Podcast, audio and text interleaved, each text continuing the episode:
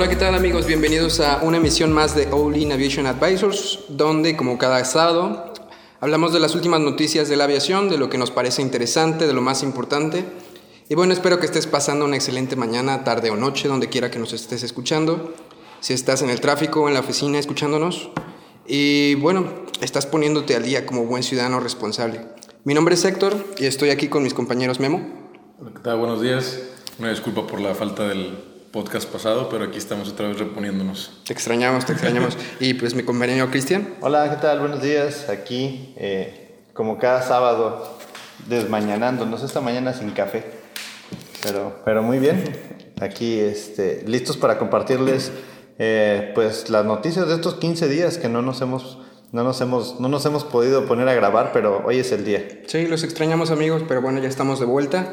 Este, como pues se nos juntaron varias semanas, traemos varias notas, este, a ver si no se hace un poquito más extenso este podcast, pero vamos a tratar de ser lo más concisos y abarcar el, el mayor número de, de notas ¿no? que se nos hayan pasado.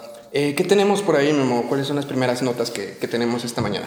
Eh, pues, ¿por dónde empezamos? Eh, ¿por, ¿por, Boeing o...? Dale, vamos, vamos a ver que, cómo vamos con, con, el tema de Boeing, del, del 737. Sí, súper interesante. Pues al parecer entonces la FAA acaba de certificar ¿no? el software del, del, del, del, Boeing 737, que ya, ya lo habían certificado y por ahí leí que, que China dijo pues qué bueno que lo certificaron, pero yo no creo en ustedes. yo me salgo y... Y canceló las órdenes. Canceló órdenes de, de, Boeing y se, se, pasó con la competencia con Airbus. Está durísimo, o sea, ya, ya habíamos dicho eso, ¿no? ¿Quién va a, a, a, suplantar o quién va a poder, este, eh, vaya, la demanda de aviones? Ya había aviones comprados, había compañías que que ya tenían en cuenta tener aviones nuevos para los próximos años, ¿no? Sí. Y, y, quién va a fabricar o quién les va a dar este, a cubrir este, la demanda de esos nuevos aviones, ¿no? En este caso, pues Airbus. Correcto, y la reputación. Ahorita estamos hablando de un tema reputacional. La semana pasada estábamos leyendo una nota que hablaba de, cómo le vas a vender a la gente que se va a subir a un 737 MAX. Eh, la gente en automático es como... Mmm, Sí. Hay una, hay una, como un rechazo en este momento por parte de la gente. ¿Cómo le va a hacer Boeing para recuperar la, la confianza de toda la gente? Estamos hablando sí. de una cantidad, eh, dijimos la semana pasada, más de 500 aviones ya fabricados. Sí. Entonces, ¿cómo vamos a recuperar esa confianza? Y creo que es ahí donde realmente está el reto. Este tema de la certificación, de la actualización del software, pues está bien, pero obviamente cuando FAA lo termine de aprobar, va a tardar todavía en que se instale. Entonces, y que todos los operadores lo instalen y que alguien tiene que, bueno, de por sí los aviones están en tierra, pero hasta que esa modificación no esté instalada, pues no van a poder ser operados. Entonces, creo que todavía le queda, le queda rato. Estaban diciendo sí. en la nota que probablemente hasta el mes de junio sí. es que los aviones podrían estar volviendo a volar. Sí, dicho, eh ahí, ahí venía también que ya van como noventa y tantos vuelos, ¿no? Este, de sí. prueba. Y pues ahorita con el software lo están mandando a, a diferentes compañías, tanto aerolíneas como eh, de cada país, para que pues le den su, su visto bueno, ¿no? Claro. Y como dices, pues que ahora eh, recuperen esa confianza tanto de los usuarios como pues vaya de, de, de, los que están comprando el avión. Claro, los clientes, ¿no? Sí, o sea, porque es digo, ahorita en el tema de la certificación probablemente ya está aprobado y check, pero, pero pues todavía falta que la gente recupere sí, confianza. Sí, la y... confianza es yo creo que lo más importante y, y, creo que, ah, pues Trump también, no sé si vieron que por ahí que les pidió a Boeing que cambiaran el nombre del proyecto del 737 MAX para que pues la gente tratara de olvidar lo que pasó. O sea, sí. así dijo Trump, cambien el nombre del proyecto para quitarnos mejor de problemas. Más fácil. Sí, sí, porque así la gente ya va a olvidar así de, bueno, este es un avión diferente, ¿no? Sí, es como la Stacy Malibu. Cambien el nombre a Stacy Malibu y, y todo lo demás va a ser mucho más fácil. Claro. No, definitivamente es un... Eh, eh, creo que ya da menos de qué hablar, ya, ya si se fijan la, la crisis que tuvo Boeing creo que la, la, han venido manejando de una manera muy, eh, muy inteligentemente, pero bueno, pues poco a poco van, a, van, van, van recuperándose. Claro. Mientras tanto, el 777 eh, de los Folded Wings sigue, sigue parado, ¿verdad? No, no, no, no han dicho cuándo lo van a lanzar, no han dicho cuándo lo van a presentar y pues mientras tanto pues ahí sigue, ¿verdad? Sí, pues a ver el, el año que viene qué nos depara. Y pues eh, también para Estados Unidos siento que es un golpe grandísimo, ¿no? O sea, una empresa como Boeing, que es el top, es, o sea, tú como Estados Unidos está súper orgullosa o estaba súper orgullosa de, de, de, este tipo de empresas, ¿no? Ford o empresas grandes, eh, compañías multinacionales. Y, y, y, también se pone en, en, regla la reputación de, Estados Unidos, ¿no? De que, uh -huh. oye, si en sus mejores compañías está pasando esto, ¿qué está pasando en las demás compañías, no? Y, y bueno, con esto también este, nos da pie a la siguiente nota o, o las siguientes notas que hablan acerca también de los, eh, del, del, impacto que ha tenido este evento para la industria de la aviación, ¿no? Uh -huh. eh, por ejemplo, hemos visto, hemos hablado también en los podcasts pasados ya de empresas de, de este, aerolíneas que han ido desapareciendo. Sí. Y como tú decías, o sea, eh, ¿habrá alguna aerolínea que la mitad de su flota Sean sea nada más 737? Oh, pues, por ejemplo, aquí en México tenemos a Aeroméxico. Aeroméxico, su flota, su flota fuerte, yo creo que son los 737s. Eh, creo que American, no sé si es American o es United. United también tiene una United, flota sí. grande de, de, de 737s. Sí. American he visto algunos. Oye, pues es que para tenerlos parados ya más de un mes Imagínate. Southwest, Southwest, ya, ya, ya pensé. Southwest es un puro 737. Sí, o sea, 737. Y tanto tiempo parado, y pues. Es demasiado dinero. Sí. Pero como quiera debe haber alguna penalización, ¿no? Que, que Boeing esté pagando por esos aviones Dios, tirados. No, sí, porque sí, ahorita le está, de, de, que le está claro. costando un billete a Boeing, le está costando un billete. Y luego con la, la demanda ahorita de los accionistas. Luego, el accionista mayoritario, ¿no? Sí, que está mil, mil, millones de dólares de demanda porque dicen que aquellos eh, accionistas que compraron acciones entre el 8 de enero y el 21 de marzo estas acciones se habían disparado hasta los cielos porque se, habían, se les habían vendido a los inversionistas de que Boeing, el 737 MAX, era el avión más seguro de todos los tiempos y por eso se vendió como se vendieron las acciones totalmente altas y los accionistas están pues decepcionados, ¿verdad? Por así decirlo. No, pues es que al final es como si tú pones tu dinero en el banco. ¿Sí? Tú vas a poner tu dinero en el banco y te dicen, ah, ¿sabes qué? Este mes perdimos tu dinero. ¿Cómo? O sea, yo te traje el dinero para, para tener más dinero. a mí también se me hace un poco tonto eso, ¿no? Si eres inversionista, pues tienes que tomar riesgos, o sea... Sí, ajá, es... Se me hace un poco rara esa... O sea, tiene sentido. Sí. El, el, o sea, lo que él está diciendo es que me estaban vendiendo un producto que ellos sabían que no era confiable y que no me habían comentado de que... Tenía fallas. Ajá, sobre todo lo que hemos estado diciendo, ¿no? De que el, el MCA ese eh, era, era algo opcional en tus, en tus eh, o sea, clasificaciones. Ajá, ajá, o sea, tú podías comprar un avión con el indicador de MCAS o sin él. O sin. Y, y al, según esto a los, a los inversionistas no se les dijo. Pero tal vez ellos no lo leyeron. O tal vez a ellos no les interesó. Entonces... Es que tú como inversionista realmente te vas a poner a leer todas las letras chiquitas o dices, a ver, te voy a dar 10 pesos y me vas a regresar 12. Ah, bueno, yo espero mis 12 pesos de regreso. Oye, ¿cómo lo hagas? Pues no sé, o sea, yo soy el que es mi lana y yo estoy corriendo el riesgo. Claro. Y sí. te, te, lo estoy dando a ti porque me vas a dar dividendos. Entonces, no sé, digo, el tema es... Sí, ya son la, cosas la, políticas. La bolsa, sí. la, bolsa es un, la bolsa es una desgraciada. O sea. y luego, no sé, si, no sé qué piensan de esto, pero Trump dijo en sus redes sociales que los nuevos aviones son demasiado complejos al punto que ya no se requieren pilotos, sino científicos en computación del MIT para manejar esos aviones. sí, ese fue un gran tweet. Ese sí fue, fue, fue un gran tweet de Trump, pero... Pero bueno, hasta también... cierto punto tiene razón, pero eh, es, es, muy cruda la, la, la, referencia, pero pues... Yo no creo que un avión se pueda... Estemos en la tecnología hoy para que un avión pueda deba de tomar las decisiones no, por sí mismo. No, o sea, no, no, no. No, o sea, estamos hablando de que debe haber una persona atrás tomando decisiones. O sea, no te puedes... Por, hace como unos cuatro años salió Ryanair. Uh, Ryanair hace notas así fake para, para mm. hacer publicidad, ¿no? Dice, sí, sí eh, Ryanair pide a, a, Boeing que desarrolle un avión para que solamente eh, sea tripulado por un piloto. Y ¿what? Eh, sí, un piloto. Entonces los costos, mira, un piloto cuesta tanto y llevamos dos. Entonces, si nada más lleváramos uno, ¡pum! Los costos a la mitad, o sea... Y, Sí, eh, lo que habíamos dicho de que. No, no, o sea, por algo hay dos pilotos. sí. Claro. Por algo hay dos pilotos y por algo se meten a estudiar un tiempo, por algo eh, trabajan para, para, para llegar a, eso, ¿no? Y digo, ya están capacitados. Que sí es cierto que tal vez no se les dio la, la capacitación para esa aeronave adecuada y ahorita pues están arreglando eso, pero pues vamos a ver este... ¿Qué otra, qué otra notita tenemos por ahí aparte de, de esto? Eh, pues, ¿qué te parece si vemos, pues hay aerolíneas que están teniendo ahorita problemas financieros? Eh, parece que, bueno, no parece, más bien Jet Airways cerró operaciones, cesó operaciones totalmente, que llegaron a la quiebra. Por aquí estoy leyendo que la aerolínea tenía una deuda de 1.2 mil millones de dólares con los bancos y buscaba fondos por 217 millones para sobrellevar su situación.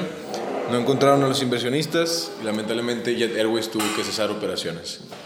Pues sí, bueno, es lo mismo que le pasó a Wow, ¿no? Hace 15, eh, que hace tres semanas. Tres semanas Es aproximadamente. lo mismo, o sea, yo creo que, bueno, pero estamos hablando, Wow era, wow era, Sí, era, era- era grande, pero no tan grande. Jet Airways tenía el más del 40% del mercado en la India. Sí. O sea, y la India, déjenme decirle que es grande. Es. Gigantesca. O sea, Sí. De hecho canceló, canceló los, los pedidos que ya tenía con Boeing. Sí. Porque ellos también este, eran otros enamorados del producto de Boeing, de los Max. Eh, tenían, tenían, dice, la orden original de la empresa era de 141 737 Max 8 y 75 Max 9. Y unos 10, 7, 8, 7, ¿no? Y 10 787. O sea, estamos hablando de una cantidad de aviones colosal. Sí. Sí. Eh, al poner esta. eh, y, y- y resulta en lo mismo, o sea, son empresas. Las, las aerolíneas son. Bueno, por lo que vemos en el entorno, son muy complicadas de administrar. Es demasiado flujo de efectivo lo que se necesita. Sí. Y una mala decisión tumba la aerolínea. O sea, lo que estaban buscando estos amigos son un financiamiento por una cantidad monumental de dinero. Sí, y- 250 millones, una cosa así, ¿no? Sí, y, y si, y, si el- y si los bancos o la gente que presta el dinero dice, ¿sabes qué? Por más que te presten, no vas a tener cómo pagarme, pues se va al carajo la aerolínea. O sea, estamos hablando de muchos aviones. Esta, esta empresa, vamos a... Pensemos cuántos aviones tenía Jet Airways. Eh, vamos a ver rápido la Wikipedia. Dice que... ah, ah, Dice, tiene 14 ATR 72, 4 A330, eh, 200, 4 A330 300, 2 737 700, 53 737 800, 4 737 900, 7 737 MAX, 10 triple 7 y esos iban a ser reemplazados por los 10 787, que uno de ellos ya estaba pintado en Renton. Sí, uno ya. de ellos ya estaba pintado, listo para enviarlo a la India y buenas tardes, cámbienle el logo porque hay que moverlo a otro lado. ¿Cuántos? De- ¿Decía 204 qué? ¿Cuál, cuál era la, la ma- mayoritario en su flota?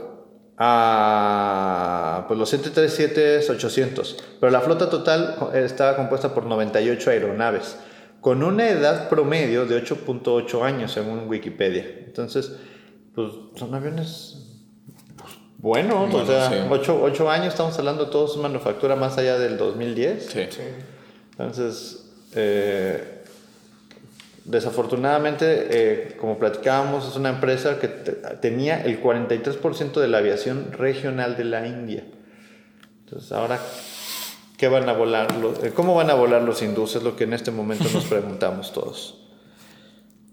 ¿Alfombras voladoras? Alfombras Estamos voladoras. hablando, estamos hablando, Un mundo ideal.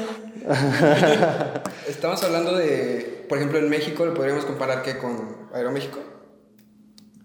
Yo creo que sí, en México debe haber de los noventa y tantos aviones, sí. Sí. O sea, 80, imagínense, 90 aviones, sí. Un Interjet tiene alrededor de cuántos? ¿Como 40? No, Interjet tiene como 70 aviones, 60, 60, 70 aviones, sí. Más adelante creo que traemos una nota de Interjet y, ahí y vamos a hablar un poquito de la flota que tenemos. De hecho, de hecho, parece que es la que sigue. Sí, así es. Chan, chan, chan. La- bueno, pues ni modo, Jet Airways. eh, desde aquí nos despedimos de ti. Y al final del ¿Lo año vamos a poner? vamos a hacer nuestro las que se fueron este Sí. año, sí. Wow. Nuestro rewind, ¿no? De, de aviación. Y nos, y nos vamos a poner todos de traje, ¿ok? Y vamos a. Sí, va, va a ser algo muy formal para, para decir los que se fueron este año. Y los que llegaron este año. Muy bien. Bueno, este, Memo, llévanos con la siguiente nota de, de, de Interjet, donde están buscando un financiamiento. Así es. Uh, ya, ya vimos notas de financiamientos. Vamos a ver cómo le va a Interjet. Platícanos, Memo, ¿qué, qué está buscando Interjet? Pues dice que el titular, el titular de la aerolínea explicó que Interjet tiene una orden pendiente de 40 aviones de Airbus, de los cuales ya recibieron 5 y en próximas fechas recibirán 7 más y quedará pendiente el resto. Solamente que dice el director de Interjet, William Chow, que están aplicando para un crédito para poder, pues, ¿cómo se dice?, financiar ¿no? estos aviones y están teniendo pues ahí pues ciertos, ciertos problemas. Al parecer el, el banco Mext les otorgó una línea de crédito de 150 millones de dólares a la, a la aerolínea, eh, garantizado a cinco años con bienes de la familia del, del- del fundador de la empresa. Pero Sí, pero bien, ¿no? O sea, lo hacen Ajá, sí, ah, sí. como para crecer. Sí, exactamente, Digo, y sí. esto lo están poniendo... ¿cu- ¿Dónde le dijeron? En Famex, ¿no? sí, lo en Famex, ahorita, así es, este, exactamente sí. Para los que nos escuchan de otros países, amigos, Famex es una de las de los eventos en, en- pues yo digo que en Latinoamérica más grandes, ¿no? De, la aviación. Y, y bueno, este, esto fue uno de los invitados. Interjet es una eh, aerolínea pues muy grande aquí en México. Como decíamos, tiene 60, 70 aviones en su flota. Y bueno, ahorita, eh, ¿cuántos, ¿cuántos quería comprar? ¿10? Eh, 40. 40. Y de hecho, aquí viene que dice que la flota actual de Interjet es de 63 av- eh, aeronaves Airbus y 22 Sukhoi. ¿Qué es Sukhoi? Creo que por ahí están eh, pues con bastantes problemas, ¿no? Han tenido bastantes problemas Interjet con los Sukhois. Sí. No ha sido el avión que se esperaban. De hecho, han tenido que, hace como dos años en Navidad, grandearon, grandearon a toda la flota por un problema con, con una directiva. Entonces, creo que también Interjet no la, estuvo- no la está pasando del todo bien con, los, con el tema de los Sukhois, pero pues digo, con este proyecto de 40 aviones extras, el propio director dice que cuestan 100 millones, 100 millones de, dólares cada uno. Entonces, si lo multiplicas por 40, eso es mucho dinero. Entonces, Mucho más de lo que están pidiendo como préstamo. correcto. Entonces, eh, realmente, pues la orden por 40 ahí está, pero pues cuando, yo creo que Airbus dice, cuando me los pagues te los mando. Sí, obviamente. y, y- y es, de y es de a poco a poquito. Entonces, qué bien por Interjet, qué bien que esté, esté buscando este apalancamiento y si es un apalancamiento para crecer, digo, es como con, con las finanzas Sí, o sea, personales. es necesario. si tú traes, este, pues, tú quieres comprar algo, pues vas y metes la tarjeta, pero pues si metes la tarjeta y metes la tarjeta y metes la tarjeta, pues tampoco es bueno, ¿verdad? Tampoco Claro. es sano. O sea, hay que, hay que meter la tarjeta, pero hay que pagarle a la tarjeta, esperarte y a- a esperar la oportunidad que Airbus necesite vender. Y, y yo creo que este es un gran momento para ir a poner un pedido por 4737 Max. Sí. Deben de, deben de estar a precio de llévatelos, por favor. Sí. Entonces, digo, analicemos el mercado, o sea, vamos analizando, y, y acuer- lo escucharon primero en este podcast. La mayoría, va a haber empresas que tenían Boeing, perdón, Airbus, van y mágicamente van a ser Boeing. Me, se acuerdan de mí. Va a haber cambio de flota rápido, porque Boeing necesita mover sus productos Claro, ya lo y- tiene ahí parado. y, y los tiene ahí detenidos. ¿Y, lo- y qué, qué prefieres? O sea, es como el que vende tacos, ¿no? Si vende, o sea, hace un trompo bien grande y de repente, oye, no se me vendieron. Pues remátalos en la noche ya. Se venden tacos a tres pesos, o sea, pero no te vas a llevar el trompo a tu casa. Ajá, no hay que Pe- perderle. No hay que perderle. Ya le ganaste un rato en la noche, esto lo que quede. Tienes dos opciones, o lo vendes en tres pesos o lo tiras para que se lo coman los perros. Entonces, pues yo lo vendería en tres pesos, o sea, Claro. para no perderle. Pero, pero, guarden el tweet, guarden este tweet, ¿ok? ok, muy bien. Eh, me- eh, Héctor, ¿nos platicas un poquito de esto de las aerolíneas que caen por el precio del petróleo? Está, traemos ahí, Sí. caen las acciones de, de las aerolíneas por el precio del petróleo. ¿A qué, se- a qué se refiere? Bueno, eh, ahorita estaban esperando que eh, el barril de petróleo llegara más o menos a los 70 eh, dólares. Pero Y no que no subiera más. Que no aquí, subiera más. aquí lo que ellos dicen, bueno, sí, sí es cierto que son muchos factores los que implican que este Que suba o que el precio suba o baje. Bueno, ya habían hecho un estimado, hicieron su estudio, este, y ya tenían, pues por así decirlo, considerado que subiera hasta 70.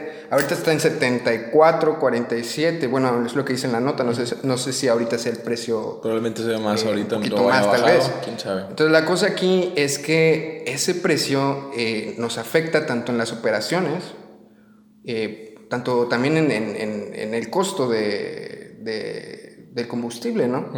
y, y por lo mismo aquí, eh, la bolsa, como ustedes saben, pues cualquier cambio en los precios, pues va a afectar muchísimo en, cualquier industria, no nada más en la, en la de aeronáutica. Aquí, bueno, el caso es que eh, ha estado cayendo, por ejemplo, eh, el mercado en un 4%, y en lo que lleva del año, pues va a estar eh, cayendo eso, ¿no? Acá, por ejemplo, eh, nos decía que eh, en lo que lleva del año ha incrementado hasta un 30%. Entonces, de verdad es una, una cantidad muy importante que nos afecta pues, a toda la industria, ¿no? Claro, porque al final, al final ese precio se refleja en el boleto. El precio del boleto pues se va para arriba y nos pasó ya en 2008 cuando, cuando el precio del barril de petróleo se fue arriba de los 100 dólares. Sí. O sea, Sí, sí. Y, y la industria aeronáutica fue la que más sufrió por ese precio del barril de petróleo, donde aerolíneas, aquí en México lo vimos, muchas aerolíneas se fueron, o sea, quebraron, no pudieron aguantar ese, ese costo tan grande del tema del petróleo. Y, y pues vienen recortes, vienen aviones que tienen que detener, viene una contracción del mercado. Al final es una contracción por el precio del petróleo. Y bueno, por lo mismo de que los precios suben tanto para los usuarios, pues va a haber menos vuelos, por lo mismo de que van a estar más caros y pues van a preferir eh, transportarse de otras maneras, ¿no? Y se encarece al final, a- más caro el precio, más caro el boleto, la gente compra menos, las aerolíneas programan menos vuelos y al Exacto. programar menos vuelos, no nada más eh, afecta, en automático vuelven a afectar el precio del boleto porque se encarece. Sí. Entonces, si antes había, vamos a poner cuatro aviones con 100 lugares cada uno, pues son 400 lugares.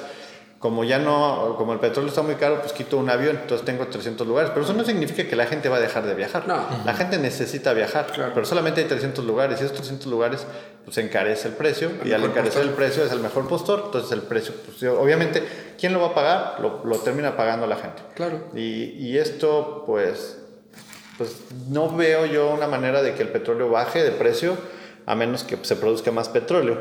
Entonces eso ya depende de la Sí. OPEP y otro tipo de cosas. Bueno, es momento para apostar por las tecnologías que hemos estado viendo en las en los podcasts pasados, ¿no? De ya algo híbrido. renovables, Sí. lo híbrido. Ya lo- vamos a comprar mejor el Prius. Sí. yo siempre digo, Yo tengo una, una, una pregunta existencial, a lo mejor un poco tonta, pero por ejemplo, la- el precio de la gasolina para los carros, por ejemplo, aquí en Monterrey es más cara que en frontera. Por ejemplo, Laredo es, no sé, 5, 4 pesos más barato que aquí. También cambia la turbocina dependiendo de la, de la región en el país o en el... En Estados Unidos está como liberado el precio y dependiendo de dónde llegue el avión, es el proveedor que está ahí y es el precio que quiere dar por su combustible. Pero es- depende del proveedor. Es como ya ves que aquí, ahora que tenemos diferentes tipos de gasolineras aquí en, en la ciudad, y en Monterrey hay gasolineras de todos tipos, bueno, en todo Móvil, México. Oxogas, Sí, este, ya, ya, ya, Pemex. ya hay muchísimas marcas, entonces tú vas y una te baja un centavo, otra te baja un centavo. Pero en Estados Unidos, dependiendo el, el lugar donde esté y lo complicado que sea llevar la- el combustible hasta allá, pues el precio se va para arriba. O sea, Claro. Estoy seguro que va a ser mucho más barato el combustible en, en Houston que llevarlo a las montañas allá en algún lugar de las rocallosas, ¿verdad? Sí. Entonces eh, va, va ligado una cosa con la otra.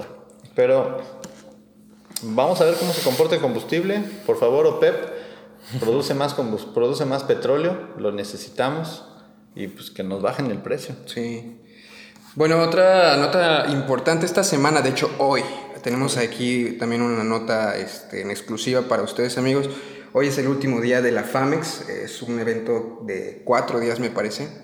Este se llevó a cabo en, en Santa Lucía, en la base militar que sabemos que ya que para el próximo año va a estar este, de- desde, desde ahorita, de, de hecho creo que este mes empiezan la, la construcción del, Había, había dicho AMLO hace dos días que iban a empezar a construir el, el- este aeropuerto el lunes.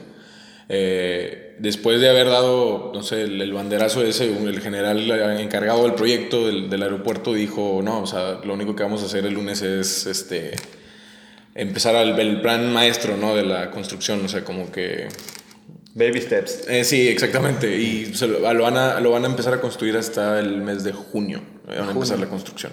Sí, lo están esperando terminar para el 2020, ¿no? Algo- algo algo- 2021, ¿no? 2021, Sí, la, 2021. la- o sea, la construcción como tal de la, de la pista, sí va a De estar... la hasta pista y de la 20. calle de rodaje y de la plataforma se finaliza entre agosto y septiembre del año 2020. Pero y la construcción de los 44.5 kilómetros de vialidad elevada para la interconexión entre el aeropuerto de Santa Lucía y el aeropuerto de la Ciudad de México entre mayo y marzo del 2022. 2022. O sea, entre mayo de este año y marzo del 2022. Es O sea, que, bueno, para igual para los que nos escuchan de otros países, amigos, este, pues el- este año, este, pues hubo cambio el año pasado de, de- de, eh, pues ya de, de presidente, cambiaron muchas cosas y, y bueno, eh, fue, fue una polémica aquí en México, ¿no? Este, el, el hecho de, se estaba planeando hacer un, un- un nuevo aeropuerto en el lago de Texcoco, el, presidente no le gustaba la idea, él decidió este, hacerlo en esta, es una zona militar. O sea, de hecho ahorita yo, yo he ido a, a- otras, a otras FAMEX años pasados y, y, bueno, ahí está, ahí están las pistas, digo, es más grande como tal, el, el espacio es mucho más grande que, que lo que tenemos en el, en el aeropuerto de la Ciudad de México. Eh, eso sí, estoy, estoy de acuerdo, pero, o sea, como tal, son muchas cosas que no, que no tenía en cuenta. Yo siento, en lo personal, que no se tenía en cuenta. Por ejemplo, eh, ok, vas a construir una nueva pista, está bien. Dice que va a haber dos este, aerolíneas ahí eh, trabajando, ¿no? Pero toda la infraestructura que se necesita para eso, tanto conectar ese aeropuerto, pues que es un aeropuerto alterno, no es un aeropuerto principal como el que se estaba pensando hacer en Texcoco. O sea, va a ser una conexión entre tres aeropuertos, el, el aeropuerto de Toluca, el aeropuerto de la Ciudad de México y este nuevo aeropuerto. Que no me acuerdo, ahí- viene el nombre, ¿no? Que, que le, que le puso el, el- el presidente. Ah, sí, tiene el nombre Ah, de un sí, caudillo, tiene- ¿no? De la... Tiene un... Sí, tiene un nombre de un, de un, de un caudillo que... Sí, creo que, que- creo que es un general que estaba con Madero. Ahí está, mira, mira. Es. am, bueno, el, el caso es que aquí está, mira, Aeropuerto Felipe Ángeles. Sí, Felipe Ángeles. Así es como se va a llamar este, este nuevo aeropuerto. Y pues vamos a estar viendo, pues ya eh, eh, las cosechas. Bueno, vamos a ver ya cómo funciona ya para el 2020. O sea, es, es algo que está programado, amigos, para dentro de tres años. Pues imagínense, eh, y, y- y todo el, el trabajo, el esfuerzo. Las instalaciones militares que ya estaban ahí las van a destruir. O sea, de verdad siento que, no sé, son ya cosas políticas. ¿Y el cerro? Siento que es, siento que es mucho Sí. pérdida de tiempo, de dinero, y, y el, el hecho de que, ok, ya construiste, ya tienes la instalación, ya tienes las pistas, ya tienes, pero hay que construir hoteles, hay que construir este... Infraestructura que hoy no hay Exacto. alrededor. Exactamente. Y luego vas a llegar al aeropuerto. ¿Cómo te vas a trasladar a la Ciudad de México? 43 kilómetros de carretera. O sea, imagínate cuánto tiempo se va- y cuánta va a ser la inversión para, para eso. O sea, de verdad es. Se me hace. se- perdonen la, lo que voy a decir, pero se me hace estúpido. No Eh, sé. Ahora, ¿qué aerolíneas van a operar ahí? ¿Quién dice que va a operar dos aerolíneas? Mira, hay una, hay una cosa que yo no estoy ni a favor ni en contra. Me gustaba más el otro proyecto, definitivamente. Sí. se, A me todos hacía, nos gustaba. se, me, se me hacía una obra así de, ah, I'm so proud to be a Mexican. Sí. o sea, que, que sí me hace sentir como bien contento de, oye, está bien padre. Y por la industria también, ¿no? O sea, Ajá, Sí, despegabas de la Ciudad de México y veías y decías, oye, está quedando increíble. Pero, pero bueno, al final, eh, yo creo que ese aeropuerto eh, le van a poner unos plásticos encima, lonas, y en el sexenio que sigue van a, van a, van a recapacitar y van a decir, oye, ¿saben qué? No era mala idea. Pero, pero como decimos, es un tema político que está más allá del alcance. Hoy Sí. el tema técnico, que es el que nos compete a nosotros, es el, oye, pues se está construyendo un aeropuerto, pues qué bueno. O sea, O sea, al final bien. es infraestructura. Al final es, es otro aeropuerto que nos va a ayudar. Eh, y a lo mejor ese aeropuerto, yo no creo que una empresa grande vaya a decir, ah, ahora voy a poner mis aviones allá. No. Dice que dos aerolíneas. A lo mejor van a surgir dos nuevas aerolíneas y va a ayudar a mejorar la oferta que tenemos hoy en México. Ahora, yo siento que este aeropuerto va a ser nada más eh, para viajes nacionales. No creo que sea internacional. Eh, Yo, si yo fuera, si, si, lo, si lo pensáramos desde un punto de vista, yo no puedo quitar el aeropuerto de la Ciudad de México para que sean nada más internacionales, porque entonces matas toda la interconectividad. O sea, la gente que va de, de Guadalajara a Ciudad de México no quiere llegar a Santa Lucía. Claro. ¿Saben dónde está Santa Lucía? Está en Pachuca. O sea, o sea, Santa Lucía para ¿No es todo- Estado de México? para mí ya es Pachuca. O sea, sí, o sea, ya si está más lejos de 10 kilómetros es este. Es Pachuca. eh, es, es Puebla, es Pachuca, es Tlaxcala, o sea, ya, ya es lejos. O sea, eh, eh, ya, ya se vuelve un poco complicado. O sea, si tú tienes una junta en Polanco y dices, bueno, nuestro destino con. eh, El, el avión que está. El vuelo 33456 con destino a Santa Lucía. Llegará a las 6 de la mañana y usted a su destino a las 2 de la tarde, a tu junta. Eso implica que te tienes que ir un día antes, Sí. llegar a Santa Lucía, buscar un hotel, quedarte y luego ir a tu junta. Y luego te regresas. ¿Y cómo te regresas? Pues ya estoy aquí en Polanco. ¿Para qué me voy a Santa Lucía? Mejor me voy a Toluca. Sí. O sea, digamos, en términos de conectividad. Ahora, en términos de desquiciar a la, a la gente, pues está increíble. O sea, Sí. Este, también dice la nota, ¿no? Que está estimado, se hicieron estudios los de la UNAM, eh, me parece que otras dos instituciones, eh, que dentro de 10 años, o sea, una vez que ya esté funcionando el aeropuerto, dentro de 10, 10 años más, el aeropuerto igual ya va, ese aeropuerto, ese nuevo aeropuerto ya va a estar, este... Saturado, va a tener problemas de va a alcanzar saturación. su saturación máxima. La Entonces, verdad, también no es, siento que no, no, no hay una visión estratégica, ¿no? y a futuro, ¿sabes? Sí, le va a costar mucho trabajo al aeropuerto y por ahí pues ya vimos los momazos, ¿verdad? Del cerro. La verdad no sé si no sé si estorbe un cerro, digo, hay una base militar ahí, pero pues actualmente podemos decir está operando.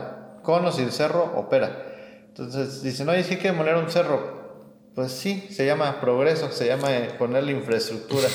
Sí. O sea, no, nada, nada es gratis, ¿no? Entonces, Bueno, por lo mientras, el año que viene, la verdad, no, no sé si vayan a hacer ahí la, la FAMEX. Creo que ya no, ¿eh? Pues van a empezar según a, a hacer la, la, la construcción, ¿no? Entonces no, no creo que haya este, acceso. Y bueno, como, como decimos, se van, se van a destruir las, pues la, la infraestructura que ya tenían ahí los, los militares, no sé a dónde los vayan a mandar. Ah, va a haber una nueva base militar. Eso es lo que, eso es lo que no. O sea, aparte de la inversión, vas a tener que invertir para hacer otra base. sí, sí, sí, sí. Es, eh, es un proyecto estratégico. Es- Pues por ahí, le- por ahí leí que no iban a ver, ¿cómo se dice? El pues, recuperación de la inversión hasta el 2060 y tantos. dije. Ah, bueno. Sí, está bien, no importa, no importa. Lo importante es que va a regresar el dinero. Otra no, no, no, no, no, noticia es el término del ICM, donde están diciendo que va a haber la terminal 3 y la terminal 4. O sea, vas a ver T1, T2, T3 y T4. 24, sí. Entonces, ahí, algo importante es, ¿dónde van a poner esa terminal 3? O sea, Ya no hay espacio. o sea, sí está bien. Hay una área que le llaman las remotas, que está hasta el final, allá donde está el MRO de Mexicana. Eh, la nota también dice que no van a tocar el MRO de Mexicana, pero realmente poniéndole otra terminal, ¿se vuelve más útil ese aeropuerto? O sea, ¿necesita otra terminal? o necesita espacio, o sea, eh, y, y- y esto es como, yo, yo, yo sí creo que esto es falsa economía, es, eh, es decir, bueno, vamos a ponerle más infraestructura, pues sí, pero nada más tiene las mismas dos pistas, o sea, no porque le pongas más edificios significa que tienes más capacidad, Claro. no sé si me explico, o sea, la cantidad de aviones que pueden salir y llegar va a depender de la cantidad de pistas que tienes. Creo que es ponerle mucho dinero a algo que de todos modos no es la solución. Yo estoy seguro que alguien ya había pensado en poner la T3, la T4, la T5, la T6, pero no nos va a traer el beneficio que estamos esperando. Sí. Ahora, Santa Lucía nos va a traer el beneficio que estamos esperando. Ay, pues nada más que... Tal vez inmediato. Inmediato no, pero si movemos a Santa Fe más cerca de Pachuca, pues entonces sí. O sea, porque ponemos los centros de negocio este, fuera de la Ciudad de México, pues a lo mejor sí pudiera, pudiera, pudiera servir de algo. No Pues sé, no, no creo que, no creo que sea la mejor solución, pero lo, lo bueno de esto, y ahí sí es importante recalcarlo, que al hacer una terminal 3 y una terminal 4, pues se van a generar más fuentes de empleo, va a haber gente trabajando y, y al tener otro aeropuerto en Santa Lucía, pues sigue creciendo el gremio, sigue creciendo el- la capacidad que tiene México como país. Y pues ese es el lado positivo, ¿no? O sea, también no nos podemos enfrascar en lo que hubiéramos querido que fuera, pero pues esto es lo que es. Sí, esta es la... Esta es la y del otro lado, pues el aumento del costo del piso, ¿no? De la renta de piso. Ah, Aumentó 300%. en vez de pagar 300, millones de pesos al mes, ahora van a pagar 12 millones pues de pesos. Por lo que quieren, ¿no? Si quieren poner esa terminal ahí, pues ya los están corriendo. Ajá. Pero, de hecho, pues mexicana dijo, o sea, de que si pasa eso, nosotros no puede, o sea, viste las ganancias que habían tenido un año pasado 60 millones y les están incrementando tres veces el piso, pues no. Acuérdense, mexicana MRO vive gracias a que, a que hay muchas empresas que confían en ellos, tienen bastante trabajo, pero pues si le suben el costo de, de, operación, pues obviamente le están diciendo, sáquese para allá, ¿verdad? O sea, ah, también un, tenemos ahí un, otra nota, ¿no? De, de los MROs este, y Canadá. Ah, sí. Con, todo esto de la FAMEX, amigos, eh, se abren puertas, crecen proyectos, amistades. En, FAMEX, eh, eh, el invitado de este año y también de años pasados es, Canadá. Este, tenemos aquí una nota que, bueno, la Secretaría de Transporte y, bueno, Canadá, este, pues ahí presentaron un, proyecto que, tienen, ¿no? Ya desde hace, me parece, 8 años, 10 años que están hablando de ese, de ese, de ese proyecto.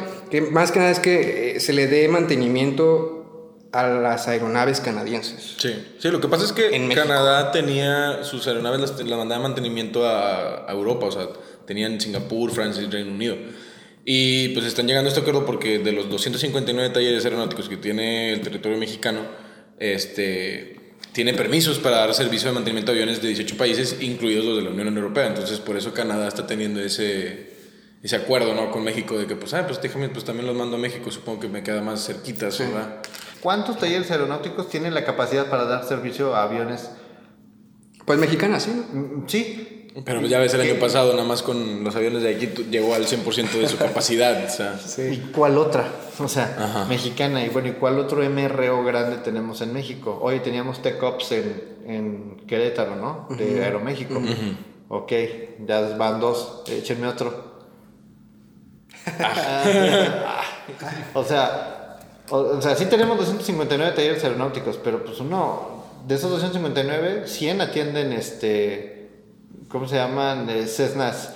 Cessnas de motor alternativo. O sea, y no, no, está mal, solamente que la infraestructura, la infraestructura que tenemos hoy, creo yo que no está como para, para decir, ah, vamos a atenderle los aviones a Canadá. Claro. Pero con esto, digo, va a haber más inversión, ¿estás de acuerdo? Entonces, yo siento que está bien. Sí, va a haber más inversión, van a voltear a ver, ah, mira, ahí en México también se puede hacer, pero pues también es como que para que el sector voltee y diga, oye, esto yo más bien lo veo como una oportunidad, De, inversión, o sea, decir, ¿sabes qué? Vamos a desarrollar un MRO grande donde podamos nosotros darle mantenimiento a aeronaves pesadas. Claro. Porque al final es eso, el negocio del MRO son las, las aeronaves pesadas, o sea, los aviones grandes. Y pues ojalá que se dé porque sí hace falta, o sea, al final es un, es un beneficio para la industria. Y bueno, eh, ¿qué les parece si vamos con, con, la, con la nota exclusiva de eh, nuestro amigo eh, Diego, que está allá en Famex? Nuestro corresponsal en, en, Famex. sí, bueno, hoy es el último día. vamos contigo, Diego. ¿qué, ¿qué, nota tienes? ¿Qué, ¿Qué, te parece? ¿Cuál es tu reseña de, de, de este evento? Hola, sí, pues estoy aquí en AFAMEX 2019 y pues la verdad estoy bastante sorprendido por todo lo que pues que hay aquí en exposición. Eh, tenemos pues obviamente lo más destacado pues para mí lo, que más me gustó fue el A10 apodado Warthog, jabalí en español. Y pues tienen un Warthog en exhibición y otro más que está eh, siendo preparado para su demostración de vuelo y pues la verdad eh, ya me tocó pues verlo volar y pues es una experiencia increíble porque pues nunca había visto un avión hacer las maniobras mucho menos un avión que pues ni siquiera tenemos aquí en el país. También me otra de las cosas que me encantó fue pues el Globemaster 6 y 7 que es un avión carguero y también el Hércules. Y tenemos varias variaciones del Hércules del C-130 tenemos la versión estándar también una versión de contención de incendios de parte de Canadá, que vienen como invitado especial. Y pues también tenemos otros que pues no, no tampoco no le restan importancia, pero pues tenemos los F5 de aquí de nuestro de nuestro querido México y pues también tenemos el, el, la participación de los helicópteros clásicos como el CH-53 o el Cougar. Y pues bastante bastante impresionado porque pues tú te puedes acercar con los encargados de cada aeronave y pues ellos te explican cualquier duda, incluso te dejan tomarte fotos. Y pues en, sí ha sido muy buena experiencia para mí. Bueno, otra vez que pues realmente también es importante mencionar que no solo hay aeronaves, sino que también hay cinco pabellones diferentes y en los cuales pues uno puede observar desde empresas grandes eh, que vienen de otros de otros países. Por ejemplo están proveedores de armamento de Ucrania de China de Latinoamérica. Y pues la verdad es bastante impresionante lo que uno puede encontrar en esas empresas. Pero pues no solo hay empresas así grandes y internacionales, también puedes encontrar empresas locales, proveedores de servicios, incluso algunos representantes de ciertos municipios del país, de estados incluso, que pues vienen y buscan tanto talento como pues ellos mismos eh, se ofrecen pues para, para dar lo mejor de sí, ¿no? Por ejemplo, otra cosa que me gusta a mí bastante pues del, evento es que solo no, no solo es acerca de proveedores, sino que por ejemplo yo que tuve la experiencia de participar en Saero de San México, me encontré con varios compañeros o varios competidores, por decir, con los que pues hace un par de meses competí y pues están aquí igual exponiendo sus proyectos. Y pues me da gusto haber podido volver a entablar una conversación con ellos, porque sé pues que en un futuro, claro, pues obviamente pueden que sea yo un empleado de ellos o que sean mis colegas o que incluso yo pues los emplee a ellos en sí es pues bastante educativo y pues no solo de entretenimiento. La otra es que pues realmente a mí me gusta mucho el, el pues poder conocer o poder inspirarme pues viendo pues en lo que uno puede trabajar, ¿no? Todas estas aeronaves, todas estas compañías pues me inspiran pues a seguir pues dedicándole tiempo pues a mis estudios y pues saber que realmente uno tiene pues un, seguro, un futuro asegurado si es que uno se dedica y pues se toman tiempo para hacer las cosas bien. Y pues también pues me gustaría mucho invitar a pues a los que nos escuchan pues claro a, a la FAMEX 2021 porque pues siento que obvio me quedé con muchas ganas de, de volver a ver muchas cosas desde los F5 de aquí de México hasta pues quizá cuál será la sorpresa. Nadie sabe cuál será de que los siguientes expositores en 2021. Pero pues tengo altas expectativas. Y pues muchas gracias por tenerme en el podcast. Bueno, muy bien, pues te mandamos un saludo allá en Fames, qué, chido que te la estés pasando bien. Y, bueno, ¿qué otra nota tenemos por ahí? Este? Pues también dentro de, de, la FAMEX, en el Seminario de Inversión Extranjera en la Feria Aeroespacial de México, este, pues es que es necesario especializar a profesionales en materia aeronáutica, ¿verdad? Digo, es mm. algo que, que se vive, ¿no? O sea, dice que la mayoría de los estudiantes se egresan como ingenieros en general, pero cuando ingresan a las empresas aeronáuticas necesitan otro proceso de, especialización. Y yo creo que eso es, eso es lamentable, ¿no? Y, porque, porque es, la, es la verdad, o sea, sí, pasa y lo he visto, este, y no, pero no sé qué, qué, qué soluciones tengan para esto. ¿Ustedes cómo ven? Aquí yo creo que sí hay una desconexión bien grande entre lo que es el medio eh, la academia. O sea, la academia enseña algo, pero el medio tiene unas necesidades muy específicas. Y esas necesidades específicas a veces pareciera como que la industria espera recibir un técnico más que un ingeniero. Sí. Y eh, creo que esa desconexión entre, no, no abona a que salga el ingeniero en aeronáutica a generar un valor agregado en las industrias. Sí. Eh, hay escuelas que lo están haciendo bien, hay universidades que lo están haciendo bien, todas están haciendo su mejor esfuerzo, pero aún así creo que hace falta un, un punto donde converjan todos los, los, sectores, que es la parte, la parte industrial, converga la, converja la parte la parte eh, pues académica, donde ambas eh, muestren eh, uno su necesidad y otro su oferta, para que entre los dos puedan generar valor, porque hay muchas, si ustedes lo han visto, universidades que enseñan aeronáutica en México deben haber ocho, seis, ocho. Mm, como seis. Seis o como seis. Entonces, estas universidades, cada una tiene su plan de estudios, cada una, y cada una enseña cosas diferentes. Y al no tener una misma secuencia, o sea, si tú eres egresado de la Universidad de Chihuahua en aeronáutica, no es lo mismo que eres egresado del Instituto Politécnico de Ciudad de México. ¿Y no hay así un organismo como la SEP que regule eso? Eh, la verdad. Hay, hay organismos certificadores, pero no son certificadores en, en, el contenido, son certificadores en el, en el modo, en el método. Sí. O sea, que tú estés cumpliendo con los estándares de calidad y que lo que digas sea lo que hagas y eso tiene sentido. Pero en el tema de la oferta de valor que tú le generas al estudiante, creo que es abierto, o sea, no, no, hay un, no, hay un, no está estandarizado, pero tampoco hay el foro para unir a la industria, a la academia, para decir, bueno, a ver señores, esto es lo que necesitamos, esto es lo que yo soy la industria, yo necesito ingenieros en aeronáutica, especialistas en metalurgia. Sí. Ah, ok. ¿Por qué? Ah, bueno, porque yo tengo este proceso. Yo necesito un ingeniero, pero necesitamos, necesitamos ver más holísticamente el problema, porque lo estamos viendo de una manera muy, este, es un statement muy fácil de decir. Las universidades no entregan lo que la industria pide. Ah, perfecto. ¿Y cuándo me lo has venido a pedir, industria? Claro. de hecho, es como se estaba manejando. Yo eh, quiero decirles que ahorita estoy tomando un, un curso de aleaciones de aluminio. Y pues no fue hasta que la misma industria o la misma compañía invirtió, o sea, nos dieron becas. Ahorita, pues esa cuesta como 20 mil pesos un curso como esos y yo lo estoy llevando pues con beca.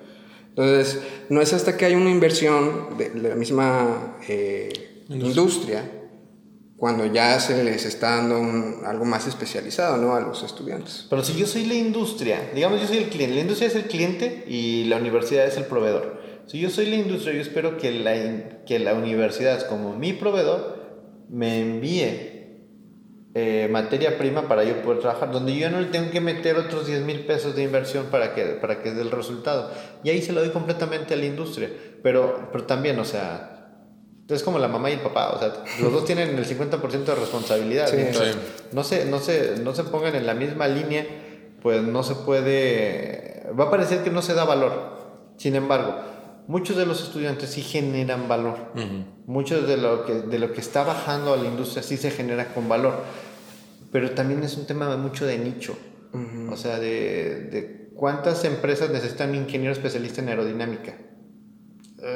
no sé. Hay 259 talleres en aeronáutica. ¿Qué, eh, a ver, ¿qué te está pidiendo la industria? Pues, tipos que sepan de lo que hacen los talleres. ¿Y qué hace un taller en aeronáutica? Ah, no, pues hace esto, esto, esto y esto, esto. Entonces, creo que la oferta de valor se tendría que reescribir para realinear y decir, ¿sabes qué? Es por acá. Claro. Pero en función del requerimiento de los stakeholders de afuera. Porque si no, estamos, son palos de ciego.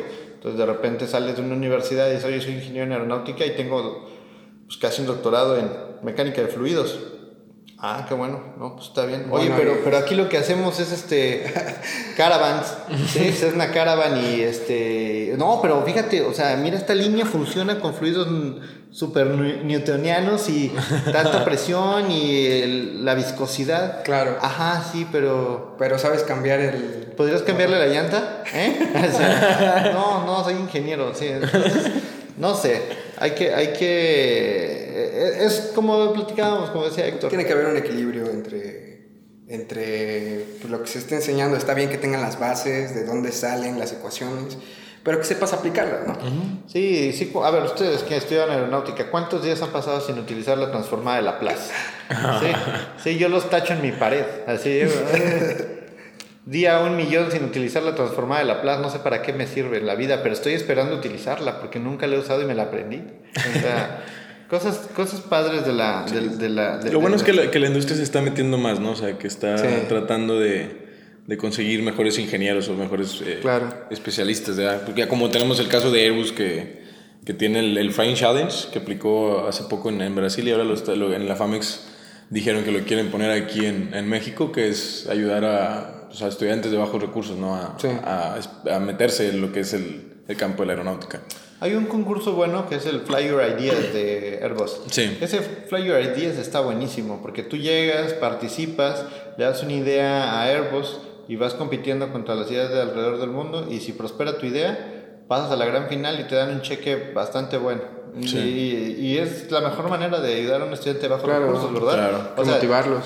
Correcto, y no porque tengas bajo recursos significa que no tienes imaginación. O sea, de- y, y- y ahí es, es muy buen foro para decir, oye, de aquí puedo financiar mis estudios y puedo estar en el siguiente nivel, ¿no? Entonces, hay otra cosa hablando, hablando de esto, no sé si leyeron la, la nota que trae aquí en el, que traemos aquí el, el del, pues el gap que se tiene entre los controladores aéreos. Controladores. Sí. O sea, hablando de lo mismo, o sea, estamos hablando de que, Sí. cuántos controladores aéreos hay en México. Claro. ¿Y cuántos se están formando con.?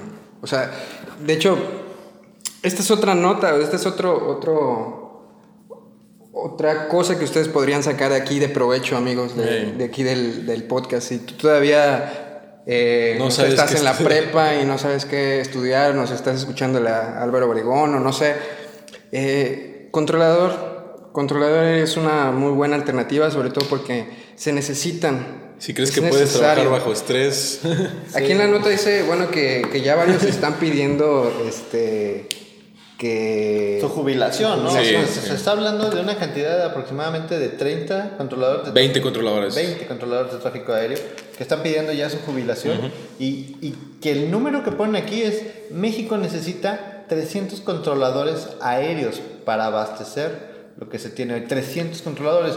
Entonces, eh, ser controlador de tráfico aéreo es es complicado. eh, sí es complicado, o sea, no, no estamos hablando de cualquier cosa.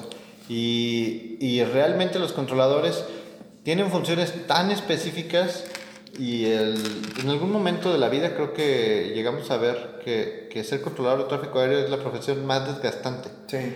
Porque tienes que tener en control muchas cosas tiene, y, y no, creo que no hay mucho espacio para equivocarte. Sí, no. Sí, ay, no, me equivoqué por un número. No, sorry. O sea, no, no, no, no funciona así. O sea, es una profesión muy buena y como decía Héctor, o, este, hay que poner atención aquí. Esta es otra, otra gran área de oportunidad. Sí. Donde estamos alcanzando ese pico donde los controladores de tráfico aéreo, pues de la vieja guardia, pues ya tienen que jubilar, pero no hay quien lo sustituya. O sea, y como vemos, si, se- si, si- si analizamos el panorama completo, estos aeropuertos que se están remodelando, se están reconstruyendo o se van a empezar a construir, aumentan la complejidad por temas de infraestructura. Estamos hablando que Interjet va a recibir 40 aviones más. Estamos hablando que Viva Aerobús sigue trayendo aviones. Estamos hablando que hay un crecimiento de la operación. Entonces se va a necesitar más gente preparada, más gente especializada y, y- y, pues eso es otro grito de la industria para Claro. decir, hey, hey, esta academia necesitamos controladores de tráfico aéreo. Oye, y está bien, o sea, también viéndolo de la, eh, en la parte de seguridad. O sea, si, si ya llevas trabajando como controlador aéreo 20, 30 años, con estrés, o sea, imagínate, yo la verdad no sé si lo podría soportar un año, o sea, de verdad, es como que, no sé. O sea, imagínate... sector, el millennial. Y de hecho es lo que, es lo que dicen, ¿no? O sea, que los jóvenes de hoy en día que ahí que faltan mucho los controladores aéreos de nuestra edad porque no aguantan el estrés. O sea, laboral. está bien, pero ya, imagínate, ya, ya, ya, ya estás 30 años en la industria. Simplemente por seguridad. O sea, ya, ya vete a descansar, ¿sabes? Es como, te vas a equivocar, o sea, ya llega un punto en el que... La capacidad Sí, ya se no, ve sí. mermada. Entonces, eh, pues, pues tiene sentido, me hace sentido que, que, que, que- ya estén pidiendo jubilarse y pues también me hace sentido que, pongamos ahí el foco, ¿no? De- para, pues, para las nuevas generaciones. Sí, lo, lo- lo importante aquí es que, si se fijan, esto es un tema de, de- de planeación estratégica. Si no, ¿no te, ¿no te habías dado cuenta que se te iban a jubilar en el año 2022? ¿No, ¿Te diste cuenta hoy en la mañana? O sea, ¿Te diste cuenta que envejecen? sí, o- hoy te diste cuenta, o sea, ¿de ¿dónde está el plan de reemplazo de toda esa gente? No, pues es que no hay un plan de reemplazo. ¿Cómo? O sea, o sea, volteas y dices, a ver, espérame, ¿no, no, no, ¿no has visto las gráficas de proyección de crecimiento de la industria? Ok, ¿tú cómo te estás preparando para ese crecimiento? Sí. Entonces, muchas de las cosas ahora, digo, es muy fácil hablar con la tecnología que tenemos hoy, Pero hace, hace 20 años no había, no había internet con toda esta información. Y, y ahorita ya podemos decir, ah, es que no lo vieron. Pues sí, pero y nosotros que sí lo estamos viendo hacia dónde va el mercado. Y a nosotros y a todos los que están, nos están escuchando nos debería de permitir esta, esta información tomar ciertas decisiones para ver hacia dónde vamos orientando, hacia dónde se están orientando los negocios del futuro. Porque a lo mejor el negocio del futuro pues, es poner una escuela de controladores de tráfico aéreo. Eh, ¿Sí? Oye, voy a poner, una, voy a poner un negocio. ¿Y de qué? No, pues este, de bicicletas, un taller de bicicletas. No, espérame, pues a lo mejor lo que necesitas es una escuela de controladores de tráfico aéreo. Oye, pues idea millonaria. ¿Sí? Deposítenos el Patreon, se lo repito. ok, muy bien. Creo que por aquí traemos otro, otro par de notas. De, ma- de- oh, el de los drones. Eh, no sé, Memo, ¿nos platicas del tema de los drones en Notre Dame? Eh, sí, pues lamentablemente no. La noticia que, que ocurrió hace varios días se incendió Notre Dame. Este, y los bomberos desplegaron drones de DJI para ayudar a combatir el incendio. Parecer utilizaron DJI Matrix 120 y los Mavic Pro. Y utilizaron creo que las, las, las cámaras térmicas de Mavic y el zoom óptico electrónico este, durante el incendio. Y- pero estaba leyendo que, que, que en París no dejan, no están permitidos, ¿no? Los, los, Los drones. Los drones, pero utilizaron un algo que ellos Sí, un usan, permiso. el, sí, un un permiso que tienen ellos para poder utilizarlos durante el Sí. incendio. Sí, aquí hay una nota que en 2015 un periodista de la televisora de Al Jazeera eh, fue multado por 1.200 dólares y su avión no tripulado fue confiscado por un tribunal, un tribunal parisino después de que él y dos de sus colegas periodistas fueron arrestados por vuelos no autorizados de aviones no tripulados. O sea, eh, definitivamente eh, el tema de la, de la regulación de los drones todavía eh, se ve un poco lejana. Sí, ah, Bueno, digo, ahorita tenemos otra nota ahí también muy interesante. hay una buena nota aquí de, de- de drones. Digo, ah, para cerrar el tema de Notre Dame, pues, pues ardió y los drones, pues, captaron todo. Sí. O sea, y. ¿Qué más podemos decir? Digo, si hubiera habido drones bombero, hubiera. con globos de agua, o no sé. Si, si tan solo, si tan solo. Creo que es una buena herramienta, pero pues hay que empezar a buscarle una mayor utilidad y una, y una no una no una sobreregulación sino una regulación tal que puedan ser eh, puedan convivir puedan convivir en el espacio aéreo. Digo, DJI lo ha hecho muy bien DJI esperamos tu patrocinio. Ya, por favor. por favor deposítanos tu Patreon ¿no? Eh, pero pero al final creo en esta en, eh, en este merequetengue de los drones eh, el tema de la regularización y poder hacer que convivan en un espacio aeronaves y drones, eh, aún no, no le veo por dónde, aún Sí. no lo estoy viendo. Pero por ahí, Héctor, ahora sí platícanos qué está haciendo Google con, con esto al respecto. No, ¿cuál es la compañía? Es Al- Alphabet. Alphabet. Es una empresa, me parece que ya tiene trabajando Ya uno tiene o dos varios- años en Australia. tres años, sí. En Australia empezó a trabajar y, o sea, venimos hablando de esto, ¿no? De que Amazon ya, ya, ya tiene tiempo Y con este proyecto de de... hecho dicen, ¿no? De que Amazon era el que iba haciendo ruido con esto y, Google así como por debajo del agua y, y so- y sopas, Y de ¿no? repente, Fuimos los ¡pum! primeros en certificarnos. Amigos, ya estamos hablando de que esta compañía lleva haciendo, ya, ti- ya tiene tiempo haciendo entregas por medio de drones. O sea, ya, ya habíamos visto eh, el video de Amazon y todo, pero esta, es- este, esta compañía ya tiene tiempo haciéndolo en Australia, en donde la regulación es diferente. De hecho, habíamos dicho ¿no? que es una de las mejores este, eh, Sí, países pa- en con- temas de seguridad. en temas de seguridad. y, y bueno, ahora viene a, a Estados Unidos, me parece que estaba en Cal- Carolina del Norte, ¿o en dónde? En Virginia. En Virginia, en Virginia. En Virginia. Eh, eh, igual viene acá eh, a, hacer, a hacer sus pruebas y con la FAA llegó con pruebas a decirle, oye, mira, llevo tantos vuelos, 70 mil vuelos 70 mil vuelos. y más de 3 mil entregas a domicilio. Entonces ya con eso, ya con esa información, él se convierte. Me parece que ya tiene permiso en hacerlo, por lo menos en Virginia. Sí, ya. Ya tiene permiso para hacerlo en Virginia. Pero estamos hablando de que ni siquiera Amazon pudo lograr hacer eso. O sea, esto va a cambiar las reglas del juego, amigos, de verdad. Y ya vamos a estar viendo, yo creo que ya dentro del lo que termina del año y lo que empieza el otro, ya vamos a estar viendo lo mismo por parte de Amazon. Sí. Sí, ya no tarda, ya no tarda. O sea, No se va a quedar atrás. Es mucha la presión que se está ejerciendo sobre el, sobre el mecanismo político donde se tiene que hacer. Sí. Hay la tecnología, hay la infraestructura, ¿por qué no hacerlo? Entonces, ya con esta información que estamos poniendo aquí, eh, definitivamente vamos a verlo, va a pasar, nos van a entregar cosas con drones. Entonces, no, no hay para dónde hacernos. Y por ahí había leído también que estos de, de Alphabet Wing, este, eh, habló con, ¿se acuerdan? En el primer o segundo podcast hablamos, hablamos de la aplicación de- del mapeo para drones de AirMap. No, AirMap. AirMap. El AirMap, Ajá. ajá. Bueno, Wing ya los, los tiene con, están con ellos. o sea, Ah, ok. sus, sus drones van a utilizar esa Desde aplicación. Google. Exactamente, sí. Está bien. Este, bueno, aquí hay también cosas que, que no estamos teniendo en cuenta, ¿no? Por ejemplo, ¿tiene que haber un SMS para eso acaso? Definitivamente sí, amigos, porque Wing como tal se está certificando como la primer aerolínea certificada para drones. Y como aerolínea Babies es parte 121. Entonces necesita tener un sistema de gestión de seguridad operacional. Entonces, solo en Estados Unidos. En Estados Unidos solamente las aerolíneas. Entonces, sí, sí lo necesita. Entonces, y, y, pues, pues rima, ¿no? O sea, va, va alineado con, con el esfuerzo de, de las otras aerolíneas. O sea, no quieres que un dron se te vaya a meter en un motor.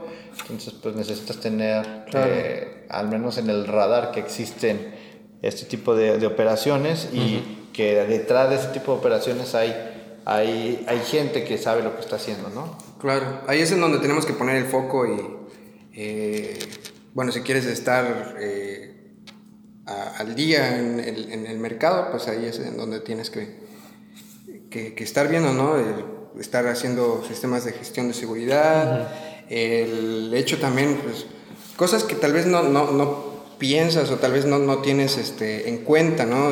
Aquí se dice que se, que se podrían, por ejemplo, transportar medicinas o, o- o tal vez alimentos, pero si lo vemos también desde la parte negativa, o sea, también se pueden, ya lo hemos visto, se transportan drogas o se transportan cosas eh, que no deberían transportarse.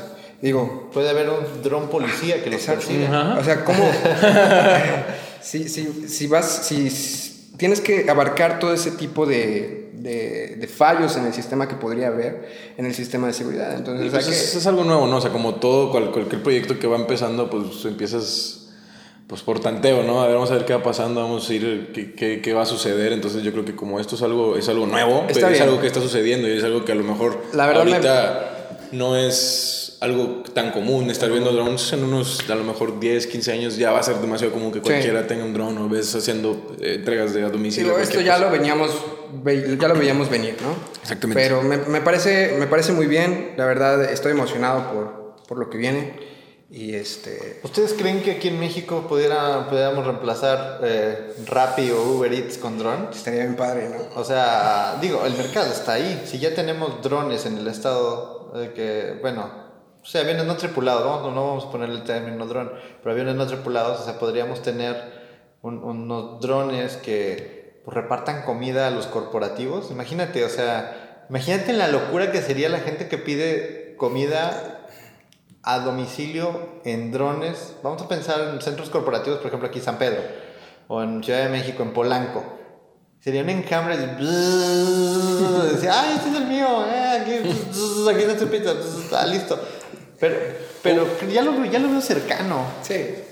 Ah, ¿sí? Y, y, Amigos pues, y yo creo que sí, sí, sí va a ser eficiente en cierto sentido, porque, no sé, por ejemplo, ahorita Uber Eats, Rappi, todo eso sin delantal. O sea, imagínate a alguien que vive en el piso número 50 de un edificio y pide algo por Rappi o por Uber Eats. O el chavo o el repartidor tiene que subir o él tiene que bajar, ¿no? Entonces a lo mejor el dron, pues, eh, pues ahí en el mero balcón, ¿no? Del, del, del- de- Este es Memo, el, el inseguro. Aquí no, no, no, no. Este, este podcast no es de seguridad, amigos. Asómese por el balcón, no le puede pasar nada. Piso 40, ¿qué importa? No, eh, yo creo que sí. eh, No, tiene que haber, así como un helicóptero, ¿no? Hay un helipuerto, hay, hay un helipuerto también para... Centros de entrega. Ajá, Imagínate, centro de entrega. tienes un centro de entrega donde. Bueno, ¿dónde está el en la centro de entrega? o no sé. Sí, pones un centro de entrega en, en una plaza comercial. Entonces llega el dron, llega el dron, baja, deja lo que tenía que dejar Hay alguien ahí, ¿no? y hay alguien cuidando el centro de entrega para que no vaya a llegar un gandalla y vaya a sacar las cosas. Llegas tú con tu celular, con un código Q, abres tu, tu espacio, sacas y ya te, te hizo el cobro. O sea, debe, debe de haber algo así como con centros de entrega para que no sea un enjambre de drones por si todos por sin ningún lado. Entonces, poner estos centros de entrega en puntos estratégicos de la ciudad donde tú puedes pedir desde, desde una pizza hasta una medicina, una tarjeta de crédito, una reposición de tarjeta de crédito. O sea, imagínate que tu tarjeta se te pierde y le hablas al banco y el banco de volada viene y dice, ¿sabes qué? Tengo mi centro de distribución de tarjetas de crédito de drones. Entonces lo montas a un dron y el dron va y lo lleva, ¡pum! Y le montas seis o siete y las deja en diferentes puntos. Y tú como, como operador o como usuario dices, bueno, el centro de entrega que me queda más cerca, ah, pues este que está en la calle de allá. Voy al centro de entrega y dice, entrega estimada en 40 minutos. Imagínate que te repongan la tarjeta de crédito en ese momento, o sea, Sí. eh, eh, o sea, increíble, sí. eh, eh, eh, eso ya, ya me va haciendo sentido, ya, ya, ya, ya, ya va diciendo cosas diferentes. Si tienes a los drones jugando todo el día volando, y es dos cosas, tecnología limpia, porque utilizan meras baterías, no contaminan, y pues, está el negocio armado, lo único que nos falta es la regulación. Sí. Ahí están los, los centros de entrega. Sí. Ya te hicimos el trabajo, Win. Ya, Ahí está, ahí, o- o, este, si alguien más lo pone, nos pagan los, los derechos de, de autoría. Wing, te dejamos abajo este, el Patreon. Sí. Aquí, ojo, aquí abajo, ojo, ojo. no, muy bien, muy bien. Creo que eh, por eso me gusta hacer este podcast, porque nos ponemos a, A resolver problemas a de otros. resolver problemas de otros. a resolver problemas del mundo. Muy bien, este. Ya, por último. último, ¿qué, qué tenemos por ahí? Eh, pues la empresa de soluciones tecnológicas Amadeus implementó un sistema de aborda- de abordaje biométrico que ahorrará a los usuarios el uso de documentos en las salas de abordar. Esto Está- es. está padre. De hecho, yo creo que es algo que. No sé por qué se tardaron tanto en hacerlo. O sea, ya hay reconocimiento facial en tu celular. Incluso se me había ocurrido tal vez con la, La huella Con la huella. Ya, la mayoría de los celulares ya trae eh, huella. Que puedas escanear tu huella o, o tu foto. Tomas una foto. eh, esto llegas, llegas al aeropuerto y para no hacer fila, pues nada más llegas, hay una cámara, te reconoce y te dice, pásale. Es mucho más rápido, no tienes que hacer fila y la gente que está ahí atendiendo pues se puede dedicar a hacer otras cosas más productivas. Me parece Sí, el reconocimiento biométrico creo que ya se habían tardado, definitivamente. Y digo, por temas de eh, retina y todo lo demás, creo que pues, ya el SAT, eh, Sí. el, el- Por tecnología la verdad no me sorprende, No. pero está, está muy bien, me parece adecuado. Ojalá que ya muchas este, aerolíneas lo empiecen a aplicar. Sí. ¿Tú, tú crees que necesitamos todavía tener un pasaporte para reconocer tu identidad? No, no. Yo creo que por temas de nacionalidad, sí. Sí. O sea, legales. o- Yo Sí. creo que sí. No, no deberíamos de tener ya como una base de datos con quién es mexicano y quién es americano y quién es de no sé dónde con... O sea, cuando O sea- naces así, pic, ojo y va para arriba. Sí, o sea, estaría padrísimo, pero tienes que tener en cuenta también que hay países que no tienen la tecnología, entonces tienen que ponerte sello en algún lado. Ya. Sí. Sí, tiene- bueno, en ese, en ese sentido, eh, estoy pensando en cómo evitar el papel. A mí Sí, se- últimamente el papel ya me choca. no, muy bien, muy bien. Creo que va bien la industria, va bien esta semana. Este, hay cosas chidas. Se, me gustó la nota de Famex. Sí. Eh, estuvo muy interesante de nuestro compañero Diego. Diego. Y pues, pues bueno, a ver si la semana que entra ya traemos un, un invitado especial. Eh, vamos a ver de dónde nos lo sacamos. Eh, de- Si quieres venir, amigo, eh, déjanos ahí, mándanos un, un inbox por, Sí, por Facebook. ¿te parece? sí, Y este, pues lo, lo planeamos y vemos cómo puedes este, venir al estudio. Sí, eh, la verdad nos la, nos la podemos pasar bien. Eh, la próxima semana sí va a haber donas y café. Estábamos en Semana Santa, entonces ahorita no podíamos. Eh, y pues, pues bueno amigos, creo que este, este podcast se acabó. Sí, sería todo. Eh, recuerden, eh, les dejamos nuestras redes sociales en la parte de abajo. Eh, ya somos 100, ya somos 100, casi Ya somos más de 100 150. seguidores. Ya más de 100 seguidores. Facebook. Muchas gracias por eso, amigos. Este, Sí, súper bien, ¿eh? Gracias. Qué bueno que nos escuchan. Tenemos ahí eh, algunas eh, sorpresas, o bueno, ya tenemos algunos este, eventos programados para, para los meses que vienen. Eh, les agradecemos otra vez por su tiempo, por estarnos escuchando. Nos, nos agrada que, eh, que estés este, consumiendo nuestro contenido, que nos estés escuchando, que recuerda que también ahí tenemos nuestra, nuestra eh, revista. Eh, esta, esta vez, la última, la última revista, eh, juntamos notas, como esta, esta vez, por ejemplo, que se juntaron varias, varias semanas. Bueno, la, la, revista pasada también está un poco más extensa, por lo mismo abarca más temas. Y bueno, vamos a estar sacando este, esta revista cada 15 días. Dios, este, vamos a estar eh, sacando una nueva emisión. Pero bueno, como cada sábado vamos a estar aquí este, en tu podcast favorito. De aviación. De aviación. Recuerden el Patreon, amigos. Ahí está para que nos dejen sus centavos, sus monedas. Eh, cada vez estamos haciendo más cosas. Y pues recuerden que el objetivo que tenemos es mandar a Héctor o a Memo a la NBAA este año y lo vamos a lograr somehow. Eh, vamos a traerles las mejores noticias de la NBAA, eh, los últimos avances, cosas de tecnología y esperamos que con esto va a ser nuestro primer video de YouTube, eh, la visita a la NBAA y creemos que va a estar bien chido. Como decía Héctor, estamos organizando algunas dinámicas para, para estar compartiendo con ustedes. Eh, no olviden eh, pues, darle like a nuestra página, eh, suscríbanse, bajen los podcasts. Los podcasts estamos en Spotify. Compártalos con sus amigos, compañeros de trabajo. Disfruten esa hora, esa hora del, esa hora del mal del puerco con este podcast para que no te duermas. Esta aportación a su procrastinación. A su procrastination. Muy bien. Bueno, pues nos despedimos entonces. Muy bien. Bueno, pues que pasen muy buena tarde. Nos vemos el próximo sábado. Gracias a todos. Hasta luego. Hasta Gracias. Bye.